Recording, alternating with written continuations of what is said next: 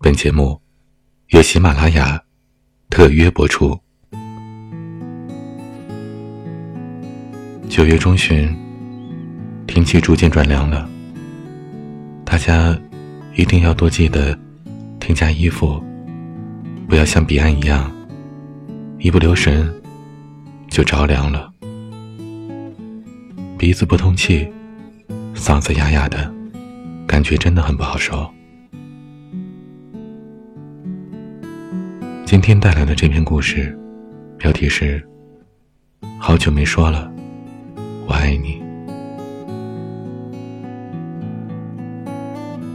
中学，我们同班。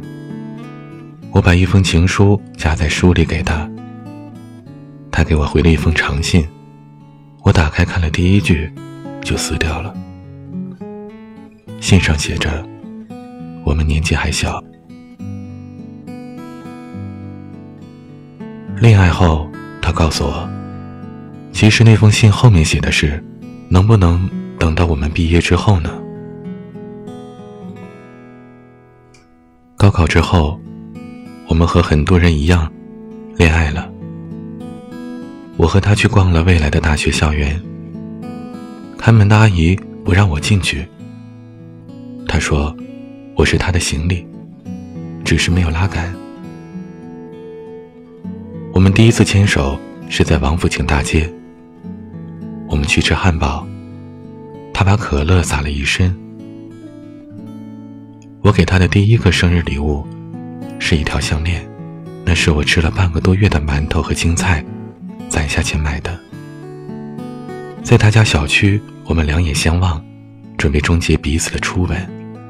就在这时，一辆大卡车轰隆隆的开来，车上跳下了七八个小伙子，准备卸货。不知不觉，我一口气读到了博士，没房，没车，也没什么钱，可他从来没有埋怨过我。他说：“你什么样？”我都跟定你了。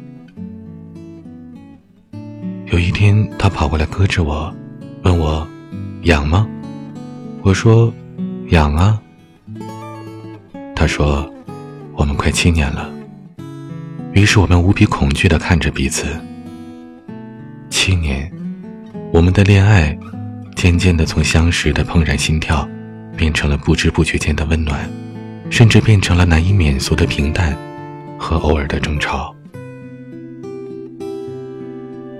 昨天我在台北的街上丢掉一部手机，搜寻了几个小时，拉着朋友去警察局报案。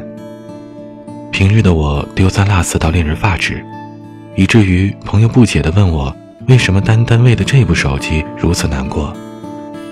他也在凌晨两点安慰我说：“不过是一部手机而已。”可这是他送我的生日礼物啊！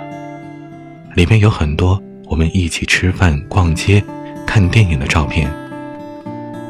我忍不住眼里的泪水，对他说：“恋爱七年了，日子平淡的，让我们对爱情甚至不知所措了。这部丢失的手机让我明白，其实我是多么的在意我们一起走过的路，在意你每个表情的收藏。”丢失你的笑容，就像我没有让你快乐过一样难过。而唯一让我感到欣慰的是，十天之后，我会回到北京，看见下班之后在公交车站等车的你。那时，我一定要冲过去抱住你，然后挠挠头，像当年一样，傻乎乎的告诉你：我好久没说了，我爱你。生活往往就是这样平淡，而这样的平淡，却能让我们相伴到永远。夜很长也很短在这个夜里有我陪伴你。我是彼岸晚安。